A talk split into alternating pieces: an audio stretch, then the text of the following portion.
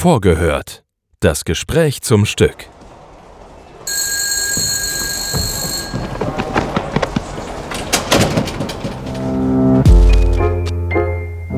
Einen wunderschönen guten Tag, meine sehr verehrten Damen und Herren. Wir begrüßen Sie recht herzlich hier im Schauspiel Frankfurt. Herzlich willkommen zu Vorgehört. Ich bin heute im Studio mit Sarah Grunert, Kasia Noga und Johanna Bednacik und wir sprechen über das Tove-Projekt von Tove Ditlevsen. Wir sind jetzt vier Tage vor der Premiere der deutschsprachigen Erstaufführung ähm, der Kopenhagen-Trilogie und dem Roman Gesichter, die bei uns in einer epischen Theaterfassung auf die Bühne kommen. Ich freue mich sehr, dass ihr drei die Zeit gefunden habt, äh, kurz mit mir ins Studio zu kommen. Joanna, du hast die Theaterfassung ähm, geschrieben, äh, die wir auf der Bühne sehen werden. Kasia, vielen Dank, dass du bei uns bist. Ähm, als unser Language Support und unsere Dolmetscherin hast du die gesamten Proben begleitet, ähm, die wir ja in einem ganz äh, herausfordernden Sprachen ähm, Durcheinander aus Polnisch, Deutsch und Englisch ähm, gemeistert haben. Und Sarah, du spielst die Hauptrolle in der Inszenierung, nämlich Tove. Und ähm, ich freue mich, dass wir darüber gleich auch ein bisschen sprechen können. Mehr als 50 Jahre nach ihrem ersten Erscheinen in Dänemark werden diese zentralen Werke von Tove Ditlevsen aktuell in mehr als 30 Sprachen übersetzt. Tove Ditlevsen wird als große literarische Wiederentdeckung gefeiert und mit Autorinnen wie der jüngsten Nobelpreisträgerin Annie Ernaux oder Rachel Kast verglichen, deren Werke sich ebenfalls stark aus ihren eigenen Biografien speisen. Tove Detlefsen schrieb ihre autofiktionale Literatur tatsächlich bereits avant la lettre und passte, aus dem Arbeitermilieu stammend, auch sonst nicht recht in ihre literarischen Kreise. In ihren zentralen Werken der Kopenhagen-Trilogie und auch dem neu übersetzten Roman Gesichter schreibt sie sehr stark entlang ihrer eigenen Biografie über die Rolle als Frau in der Zeit, ähm, der Versuch, eine Identität als Mutter und Künstlerin miteinander zu vereinen. Sie schreibt über ihre Abhängigkeiten von Drogen, aber auch immer wieder von verschiedenen Männern. Ähm, es geht stark um den Versuch nach Liebe, Anerkennung ähm, und auch Verlust dessen. Und was noch weiterhin hinzukommt, ähm, die Frage nach der Herkunft und ähm, dem Aufstieg, äh, dem sozialen Aufstieg. Also viele Themen, die, wie wir merken, auch an dem Erfolg, den sie jetzt gerade wieder hat, auch heute noch wahnsinnig relevant sind. Joanna, du bist Dramaturgin und Autorin und hast für die Regisseurin Evelina Maciniak, die bei uns die Inszenierung verantwortet, bereits eine Bearbeitung von Schillers Jungfrau von Orleans sowie eine Überschreibung von Iphigenie verfasst. In Polen ist es ja viel üblicher als in Deutschland, dass DramaturgInnen eigenständig Textfassungen erstellen. Ich würde dich gerne fragen, wie bei dir so ein Arbeitsprozess beginnt, wenn ein Regisseur, eine Regisseurin dich zu einer Zusammenarbeit einlädt.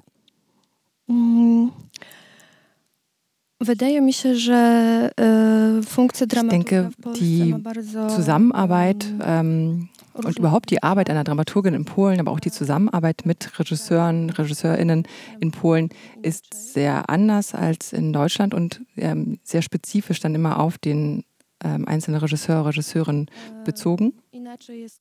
Es ist ähm, zum Beispiel anders, wenn ich ähm, selber den Auftrag bekomme, ein Stück zu schreiben oder eben eine Theaterfassung aus bereits einem bestehenden Stoff ähm, zu bauen, zu ähm, kreieren. Wenn ich also ähm, davon ausgehe, dass es bereits einen Stoff gibt, also eine Literatur gibt und diese soll auf die Bühne gebracht werden, dann ähm, geht es darum, auch eben einen, einen dramaturgischen Zugang zu finden ähm, in der Konstruktion der Fassung. Äh, das ist äh, etwas sehr Eigensinniges dann, äh, was ich dann in der Zusammenarbeit äh, mache. Es geht also viel mehr darum, ähm, abseits davon, wie die einzelnen Dialoge gestaltet sind, ähm, zu gucken, wie die Figurenzeichnung ist, was man dem Publikum mit den Figuren erzählen möchte, wie diese äh, Konstellationen aufeinander und miteinander wirken.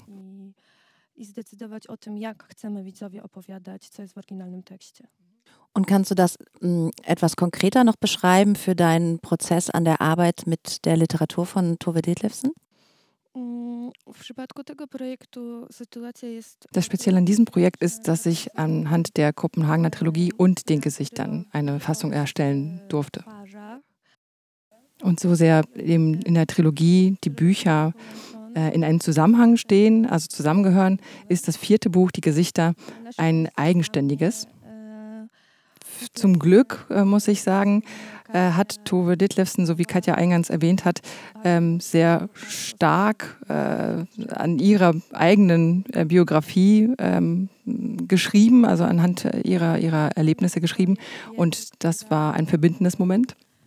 Und in den Gesichtern haben wir also eine, äh, eine Figur, eine Frau, die an äh, Psychosen äh, erkrankt ist, darunter leidet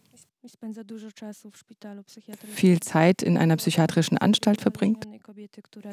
In der Trilogie haben wir ebenfalls eine äh, Frauengestalt, die äh, aufgrund von Abhängigkeiten ähm, von Substanzen in einer äh, psychiatrischen Klinik, in einer Klinik landet. Also die, diese, diese beiden verbindenden Momente waren für mich ein Startpunkt, um ähm, an dieser Fassung ähm, etwas zu finden, wo man, wo man anknüpfen kann, wo man eine Verbindung herstellen kann.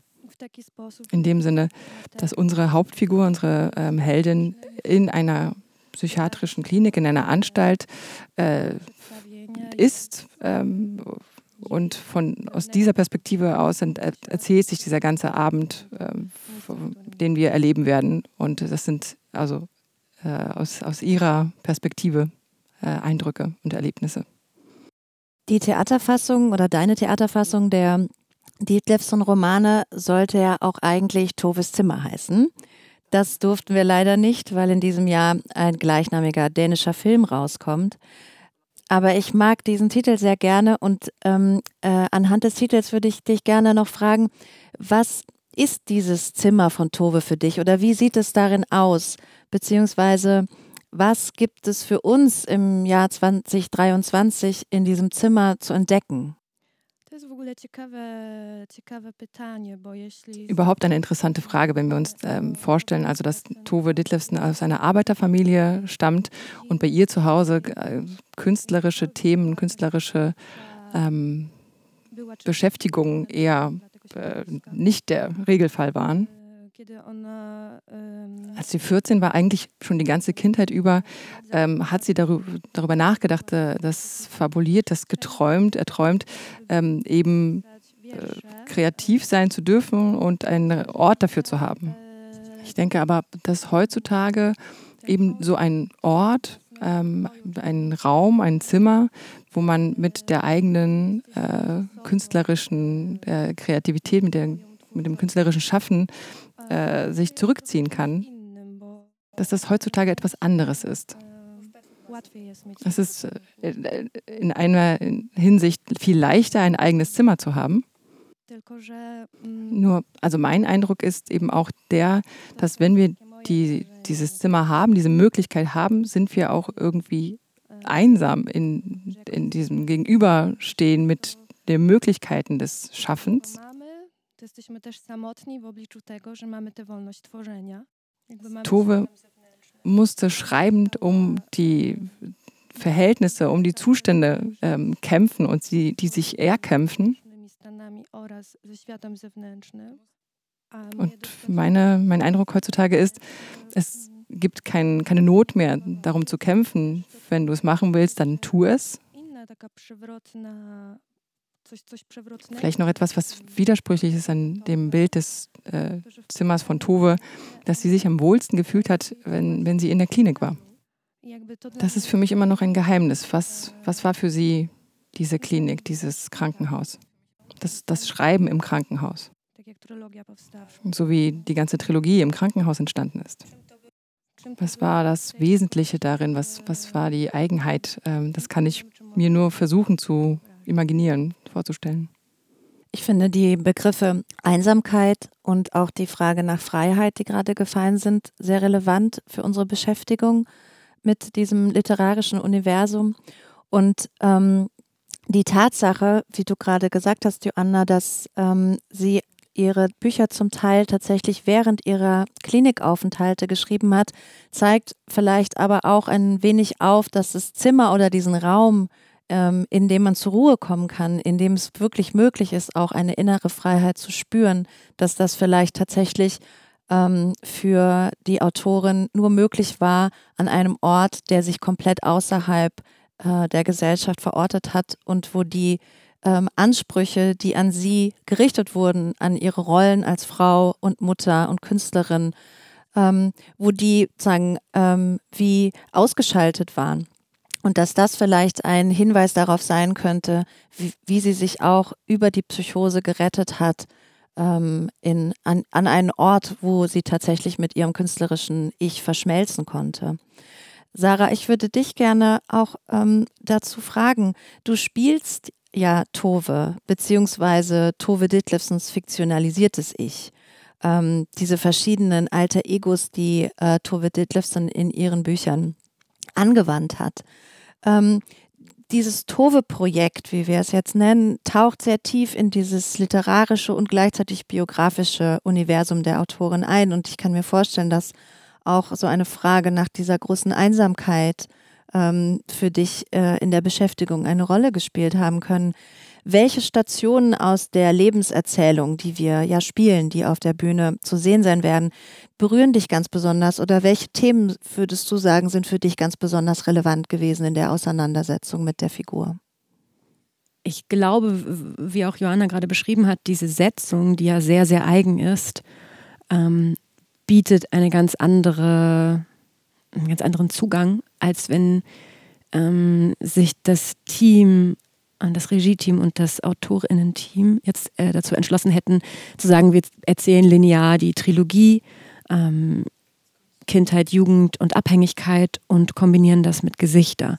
Dadurch ist es wirklich, ist es in dem Sinne keine lineare Erzählung, sondern ähm, ist wirklich die Frage auch, also ich finde, dass es gerade eigentlich ziemlich auf den Punkt gekommen ist nach dem, nach dem Raum, nach dem Innenraum, nach Toves Zimmer oder Raum, wie wir es auch immer nennen. Ist es ein, ist es ein, ein, ein innerlicher Zustand oder ist es wirklich was Äußerliches? Und ich finde, das bekommt ähm, einen ganz anderen Schwerpunkt in unserer Arbeit jetzt. Und von diesem Punkt aus ist es wirklich die Suche nach nach den Widersprüchen. Also es berührt mich sehr zu merken in der Chronologie unserer Fassung, wenn es diese Kipppunkte gibt, wo etwas passiert im Hier und Jetzt und man in der Fantasie oder besser gesagt in der Erinnerung plötzlich wo ganz anders rauskommt, in, in etwas, das Tove eins zu eins vielleicht genauso in ihrem Leben erlebt hat oder vielleicht ist es auch die etwas veränderte Version dessen, wie sie es aufgeschrieben hat. Aber was es auf jeden Fall ist, ist, ähm, es ist eine Auseinandersetzung mm, mit, man könnte schon sagen, mit Traumata oder mit inneren großen Auseinandersetzungen, mit großen Themen, die sie selber versucht zu bewältigen. Und wenn man weiß, dass in ihrer Biografie, dass sie wirklich den, wie du gerade beschrieben hast, den, den Frieden, das zu tun oder den Raum, das zu tun, tatsächlich in, in der Obhut in einem Krankenhaus gefunden hat, dann ist das für mich auch die Frage, warum, warum, was hat ihr da die Möglichkeit gegeben? Fühlte sie sich da so sicher, so aufgehoben? Fühlte sie da so eine große Ruhe, dass sie wie einen Abstand hatte, um auf etwas zurückzublicken? Oder war es eben genau der Unterschied, dass sie, dass sie es, dass das der Ort war, der sie gezwungen hat, um zu heilen, zurückzugucken und die Dinge zu verschriftlichen, um sich dadurch durchzuarbeiten, durch ihre ganzen Erlebnisse, durch ihre Themen und dann woanders rauszukommen. Also, ich finde es eine spannende, ja, eine spannende Suche auf jeden Fall. Und die, gerade die Momente, wenn man wenn man oder wenn ich spüre auf der Bühne, es fällt in eine Erinnerung zurück und man spürt trotzdem die Energie, also der Hoffnung darin, in diesen Situationen zu landen, die vielleicht traumatisch waren, ja, durch die Erinnerung und auf der Bühne dann im Hier und Jetzt dazu stehen und die Texte zu sagen, zu verhandeln. Und gleichzeitig aber als Spielerin zu wissen, ähm, es geht gerade darum, die Energie des Vorwärts zu suchen und nicht sozusagen der Reflexion und des, des daran Verzweifelns, sondern die Hoffnung, weiterzugehen, eine Lösung zu finden, sich dem zu stellen. Und ja, also das finde ich, glaube ich, die erstaunlichste Entdeckung, würde ich sagen, die mir in den Proben äh, widerfahren ist oder was ich gemerkt habe, dass es Tove Dietlevsen meiner Meinung nach, so wie, sie, wie ich sie nachempfinde, eine Frau gewesen sein muss, die unfassbar viel Energie hatte, vorwärts zu denken und vorwärts zu gehen. Trotz allem, was sie belastet hat und ähm, was sie vielleicht auch so beschäftigt hat, dass sie irgendwann beschlossen hat, ihr Leben zu nehmen. Und das klingt vielleicht wie ein Widerspruch, aber ja, das ist mein Gefühl. Ja, ich glaube, die Widersprüche auflösen ist doch gar nicht so sehr das Ziel äh, von unserer Beschäftigung.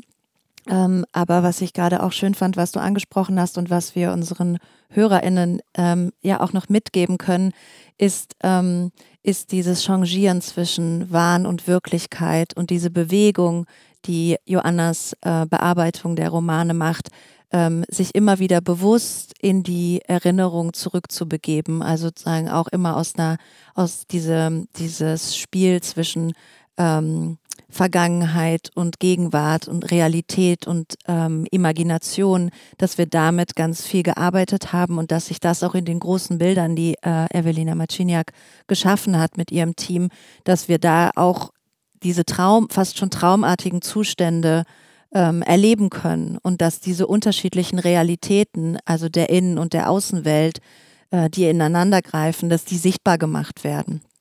Ähm, dass ähm, ähm, hoffe ich, dass wir das, ähm, dass wir, dass wir da sozusagen auch ähm, weder weniger Widersprüche auflösen, als genau das auch in eine Sichtbarkeit bringen mhm. auf der Bühne und dass du diese Zerrissenheit dieser Figur, ähm, dass du die darstellst, also dass die sozusagen, dass die erstmal da sein darf ja, mhm. und dass die Kraft darin liegt, ähm, da sich damit zu befassen.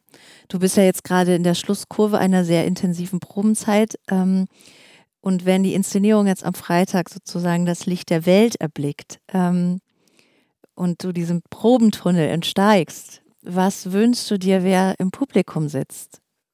An wen, an wen möchtest du die Geschichte dieser Inszenierung richten? Also, was ich mir wünschen würde, wäre, dass es ein so unterschiedliches Publikum ist, dass man sich danach nicht einig ist, ob es ähm, ob Tove Dietlevsen jetzt Wahrheit geschrieben hat oder Fiktion, dass man sich darüber Gedanken macht, warum haben wir das so erzählt, wie wir es erzählen, ähm, dass man sich fragt im Publikum, fand ich das jetzt okay, dass man mich so oft angesprochen hat, weil das wird passieren. Ich hoffe, ich spoiler jetzt nicht zu viel. Ähm, dass, es, ähm, dass es Fragen aufwirft, ja. Ich glaube, je unterschiedlich die, je unterschiedlicher die Zuschauenden sind, desto spannender sind die Gespräche danach und desto spannender ist auch die Energie, die man auf der, auf der Bühne fühlt. Ja, dann wünsche ich uns und vor allem dir, liebe Sarah, ähm, jetzt genau die Kraft und die Energie, die noch nötig ist für die letzten Tage. Und wir wünschen uns allen, dass bei der Premiere diese Energie auch ähm, aufs Publikum überspringt ähm, und wir gemeinsam eine ganz tolle Premiere erleben werden. Ich danke euch ganz herzlich, dass ihr euch die Zeit genommen habt, mit mir ins Studio zu kommen. Danke Johanna, danke Katja, danke. danke Sarah. Danke. Gute Endproben. Ja. Das war vorgehört. Das Gespräch zum Stück.